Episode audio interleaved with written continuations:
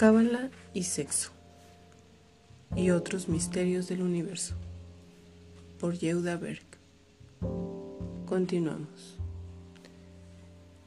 Libro cuarto. Sexo con una serpiente y la expulsión del paraíso. El juego en el jardín. Ya es hora de borrar de nuestras mentes la historia tradicional de Adán y Eva, una metáfora mal interpretada que, en realidad, oculta ideas nunca antes consideradas por ninguna institución religiosa, científica o académica. Retomemos los hechos y veamos qué sucedió.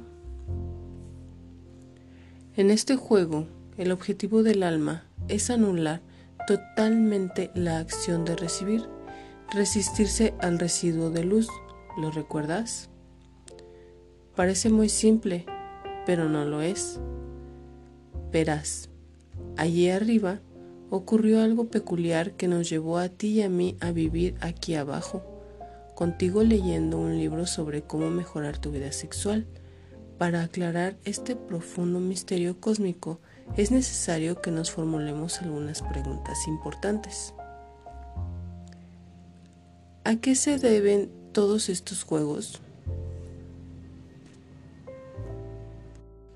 ¿Por qué el alma se ve obligada a pasar por este proceso? Si Dios tiene poderes ilimitados, ¿qué le impidió crear el alma única en un estado de perfección divina? ¿No es Dios omnipotente? ¿Por qué no creó un alma que fuera exactamente como Él desde el principio? Son cuestionamientos muy válidos.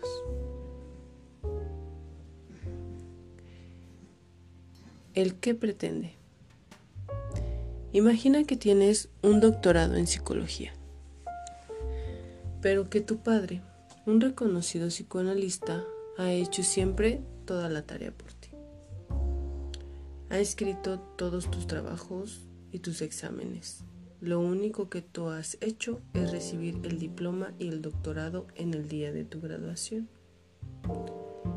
¿Eres realmente un psicólogo? ¿Eres un profesional de la psicología en el verdadero sentido de la palabra? ¿O solo eres un farsante? Ahora sustituyamos en el ejemplo la palabra psicología por divinidad.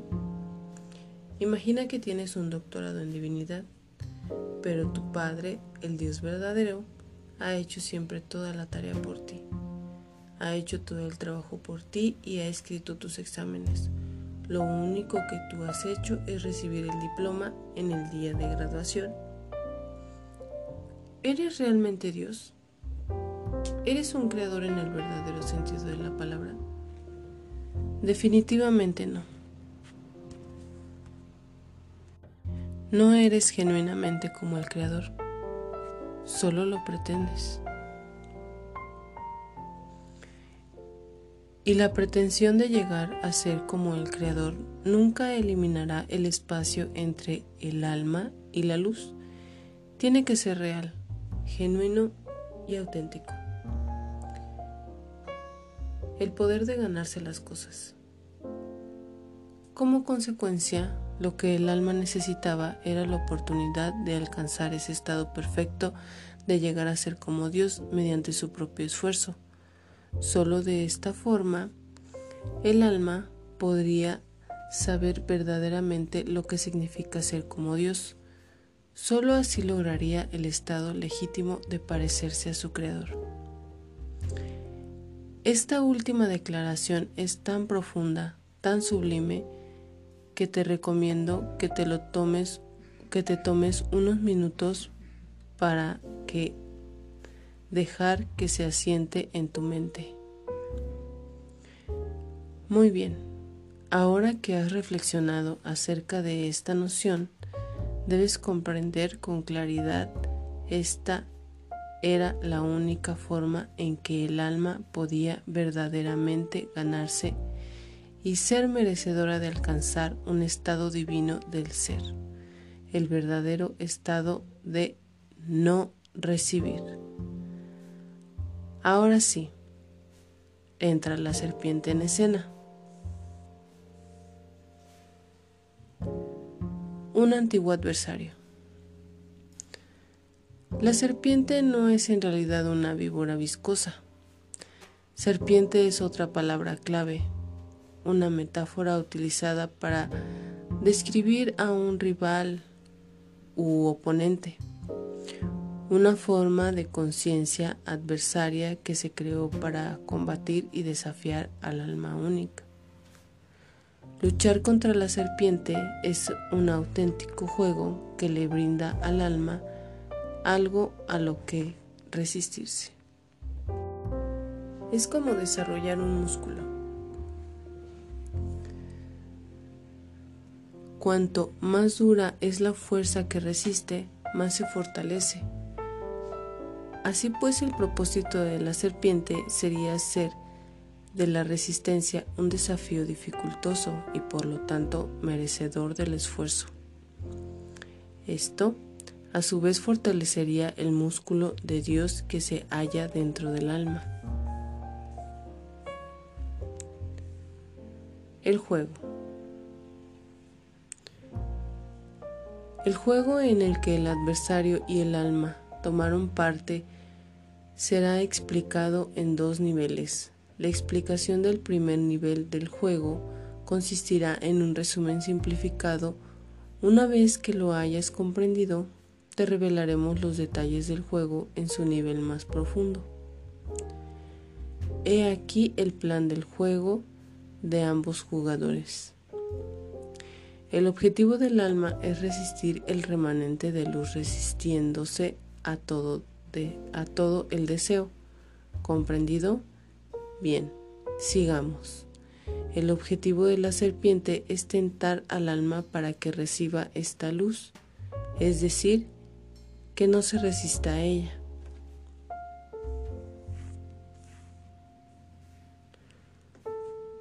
Se trata de la conciencia. Tal como hemos aprendido en el jardín del Edén, no era un lugar físico, sino un reino de pura y simple energía de conciencia absoluta. Lo mismo se aplica al alma única y a la serpiente. No eran entidades físicas, sino entidades de energía, seres de conciencia pura y por tanto mucho más reales y auténticos. Sí, es difícil vislumbrar un reino de conciencia pura mientras vivimos en un mundo de videojuegos y de automóviles utilitarios, pero la siguiente explicación simplificará esta idea esencial. La tarea del alma es ejercitar el libre albedrío. ¿Y qué es el libre albedrío? Es la decisión libre de recibir o no recibir nada más y nada menos. La serpiente representa la fuerza esencial del egoísmo y la acción de recibir. Entonces, en un nivel simple, el juego es en realidad una elección, recibir o no recibir. A primera vista parece una decisión sencilla. Obviamente, si el alma decidiera no recibir, ganaría el juego, pero detengámonos un momento. Por supuesto, no iba a ser tan fácil. La serpiente escondía varios trucos bajo la manga. Revisemos ahora lo que ocurrió entre el alma única y la serpiente hace mucho tiempo en una dimensión muy lejana. La astucia de la serpiente. Nos encontramos en el jardín del Edén y la serpiente está lista para la batalla. La verdad es que ella nació para hacer este trabajo, ya que para cumplir su misión tendría que ser astuta, calculadora y extremadamente engañosa cualidades que posee sobrantemente. Sin embargo, la tarea de la serpiente es bastante difícil, ya que en el jardín del Edén la energía es la única realidad. Y esta energía vibra en presencia de la verdad. Por lo tanto, cuando se dice la verdad, puedes sentir la vibración en tu ser. Por otro lado, las mentiras y las falsedades pueden detectarse fácilmente. Entonces, sabiendo que la energía en el Edén brilla como se dice cuando se dice la verdad, resulta relativamente sencillo para el alma única distinguir entre la verdad y la mentira. En respuesta a esto, la serpiente concibe un plan muy inteligente. En una dimensión donde la verdad y la mentira se distinguen fácilmente, la serpiente sabe que para evitar que la mentira sea detectada, detectada debe cubrirla con una fina capa de verdad. En otras palabras, si logra camuflar la mentira con un velo de verdad, engañará al detector de mentiras del jardín del Edén. La verdad acerca del árbol. Recordarás la lectura literal de la historia de Adán y Eva.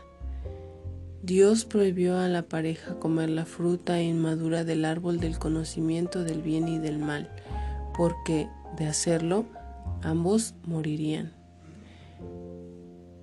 Pero el manzano del jardín del Edén no era un árbol físico, sino la representación cifrada de las tres dimensiones superiores y la fruta el séptimo cielo.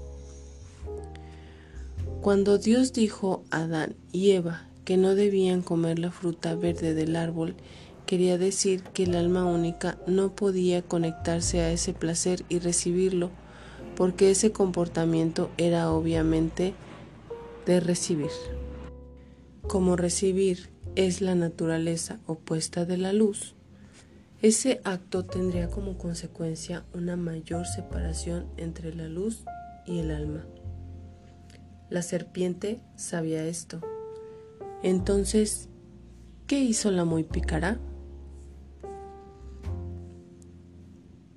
El primer argumento de la serpiente. La serpiente le dice al alma que resistirse al remanente de la luz le llevará mucho tiempo y esfuerzo, que hay una forma más rápida y eficiente de conectarse con la luz. La serpiente le dice al alma que puede comer del árbol y recibir placer siempre que lo haga con la conciencia pura y la intención de recibirlo con el solo propósito de compartir con el Creador. Después de todo, nada hace más feliz al Creador que ver al alma recibir placer. Esto es absolutamente verdad y el alma única percibe la vibración clara y evidente de esta verdad. ¿Por qué es verdad? Presta atención a esta idea, porque representa el corazón y el alma de la cábala, así como el, el propósito fundamental de la vida. La serpiente explica que cuando una persona recibe con el propósito de compartir, el acto de recibir se transforma repentinamente en una acción de compartir. Permíteme mostrarte cómo con un ejemplo. Un regalo para papá. Una niña pequeña decide hacer una nueva corbata para su papá. Dibuja una corbata en un papel, la colorea de rojo, naranja y marrón. Y la recorta. Naturalmente ella quiere compartirla con su padre. Cuando su padre recibe la corbata, muestra un gran entusiasmo y agradecimiento. Este acto de recibir transmite un placer muy grande a su hija. Esto se llama recibir con el propósito de compartir. Dicho de otro modo, el padre no tiene deseo alguno de utilizar la corbata de papel, la recibe porque sabe que dará una gran alegría a su hija. Entonces ocurre algo extraordinario. La niña comparte al dar la corbata de papel a su padre y el padre comparte y da placer a su hija al recibirla. Ambas partes expresan el concepto de compartir sus naturalezas, son idénticas. La serpiente usa este argumento y, esta verdad espiritual para convencer al alma de que se conecte directamente con la luz. El segundo argumento de la serpiente. La serpiente explica al alma que si detiene todas las formas de recibir quedará vacía y es lógico, teniendo en cuenta lo que hemos aprendido de la luz, solo puede manifestarse si existe alguien que desea recibirla. Si quiero compartir un plato de calabacines al vapor, con, al vapor contigo, pero a ti no te gustan las verduras, ¿podré compartir contigo? Por supuesto que no. No hay opción. Debe existir un deseo verdadero para que el objetivo pueda ser compartido. Pues bien, la serpiente le dice al alma que sin una forma de deseo de recibir, la luz nunca podrá llenarla. Por lo tanto, en lugar de resistirse al deseo de recibir, lo cual dejaría al alma inevitablemente vacía, la serpiente le dice al alma que el acto de recibir con el propósito de compartir le, agrandaría, le, le garantizaría una conexión segura y eterna a la luz, ya que el alma estará recibiendo y compartiendo al mismo tiempo. Esto es verdad. La serpiente continúa su argumento explicando el objetivo principal del alma. Objetivo del alma. El objetivo principal del alma es aprender a recibir, no para sí misma, sino con un propósito de compartir al recibir, con el propósito de compartir. El alma transforma automáticamente el rasgo de recibir en rasgo de compartir. Así, tanto la luz como el alma están compartiendo. ¿Y sabes qué? Ahora, según la ley de la atracción, la luz y el alma pueden reunirse porque igual atrae a igual. Esta es la clave, el secreto para lograr la conexión con la luz. No continúes leyendo este capítulo hasta que comprendas completamente este concepto, porque es la clave, la clave para todo lo demás. La serpiente le dice al alma única que esta es la forma fundamental de conectarse con la luz.